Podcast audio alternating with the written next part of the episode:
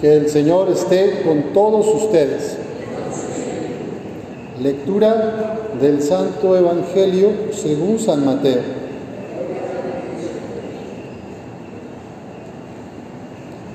En aquel tiempo se acercaron a Jesús unos fariseos y para ponerle una trampa le preguntaron, ¿le está permitido al hombre divorciarse de su esposa por cualquier motivo?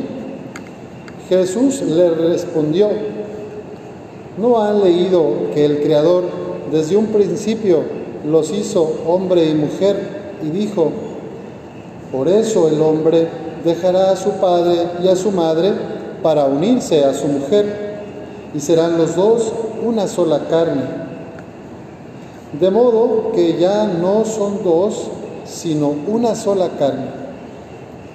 Así pues, lo que Dios ha unido, que no lo separe el hombre. Esta es palabra del Señor. Gloria a ti, Señor Jesús. Pueden tomar asiento.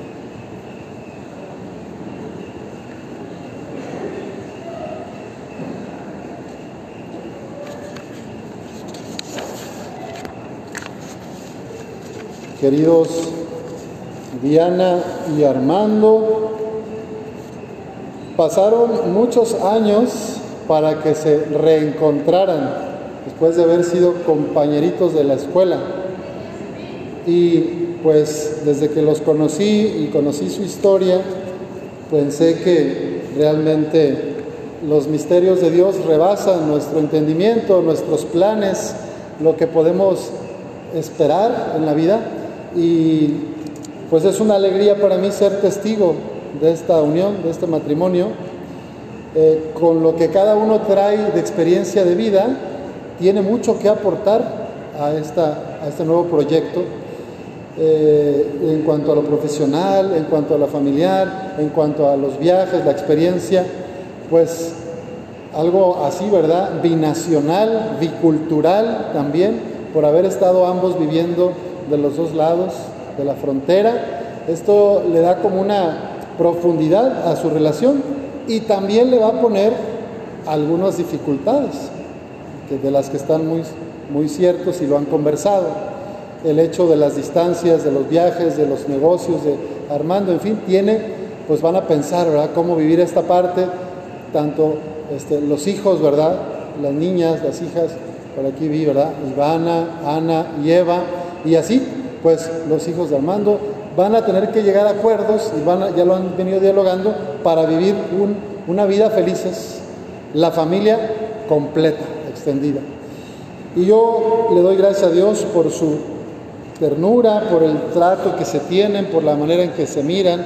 Y yo he visto en las entrevistas que tuvimos antes de su boda, pues eso, ¿no? Cómo se han querido, cómo se han entendido Ningún matrimonio es perfecto, en todas las parejas hay altas y bajas y en los noviazgos también. Entonces, qué importante es que volteen para atrás en su propia experiencia de vida, de relación sentimental, para no repetir los patrones o las cosas que nos afectaron en el pasado o que hirieron al otro, ¿verdad?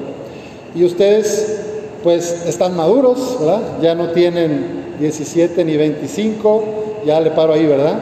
Ya son personas adultas, este, jóvenes adultos, digamos, que van a enfrentar la vida de una manera distinta, que saben lo que implica eh, la vida doméstica, la vida del trabajo, la familia misma, la familia extendida.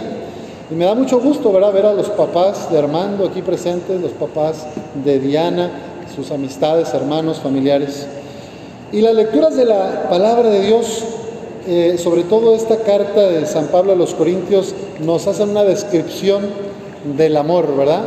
¿Cómo es el amor en Cristo, en este sagrado corazón de Jesús? El amor es servicial, el amor es comprensivo, el amor no tiene envidia, el amor no está esperando algo a cambio, no se envanece no es grosero ni egoísta.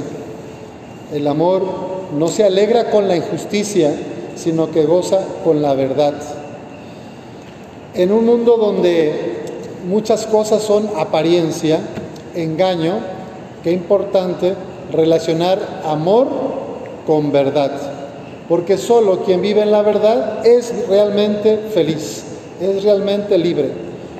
Le pedimos hoy a Dios para ustedes que les conceda vivir en el amor del corazón de Jesús, que cuando vengan las dificultades, alguna incomprensión, alguna diferencia, se acerquen a este corazón del que brota sangre y agua, misericordia de Jesús.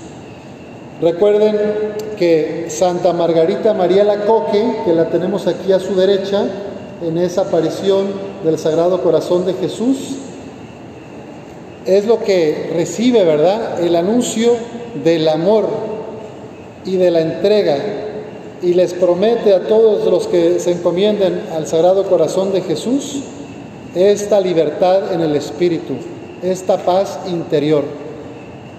Un matrimonio necesita de dos, de entrega, pero aquí los cristianos lo hacemos de tres. Los cristianos necesitamos tres, Jesús y ustedes dos, Diana y Armando.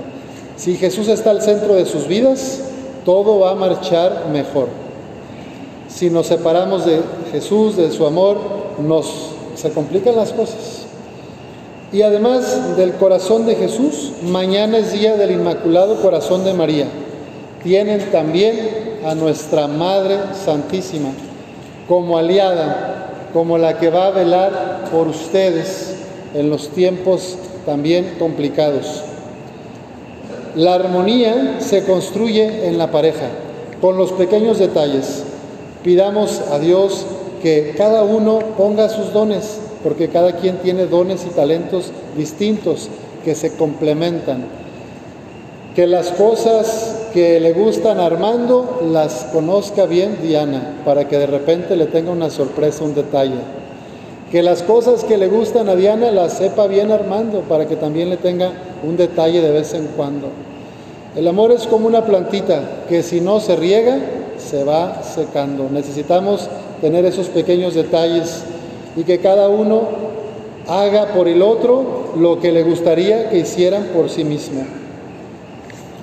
Este es el mandamiento de Dios, que nos amemos los unos a los otros como Dios nos amó y en el plan de Dios creador, del Padre eterno, está esto. El hombre dejará a su padre y a su madre para unirse a su mujer y serán los dos una sola carne. De modo que ya no son dos, sino una sola carne. Le damos gracias a Dios por esta unión, por esta vida en pareja y esto que viene en el futuro. Y ahora les pido a Diana y Armando que se pongan de pie en su lugar, pónganse de pie, vayan, volteen hacia la puerta principal, fíjense, después de los corazones de Jesús y de María, tienen a estas personas, sus padres, sus parientes, hermanos, primos, toda la gente que ha venido y muchos más que quisieran estar aquí y no han podido venir. Así que toda esta gente les desea lo mejor, quieren que sean felices. Cuenten con ellos, pídanles consejos cuando haya dificultades, acérquense, conversen. Ellos tienen sus corazones abiertos también. Pueden voltear nuevamente hacia el altar. es importante también definir unas sanas fronteras. No digo la de Estados Unidos y la de México, digo la de las familias. Que tengan ustedes esa claridad y que ustedes ya son una nueva pareja, una unión y que puedan ustedes decidir sobre sus cosas. Como ustedes ya no son tan jovencitos, ya no les va a pasar aquello que les pasa a algunas parejas que la mamá le quiere decir de qué color pintar o qué cazuela comprar o que ustedes ya tienen experiencia, pero siempre es bueno tener a sus familias cerca, ¿eh? son su respaldo, solamente con una sana distancia. La comunidad aquí reunida les deseamos que, como Sara y Tobías, lleguen a la vejez felices y se amen hasta que la muerte los separe. Ojalá que todos los días puedan decirse uno al otro, hoy te quiero más que ayer y menos que mañana. Que así sea.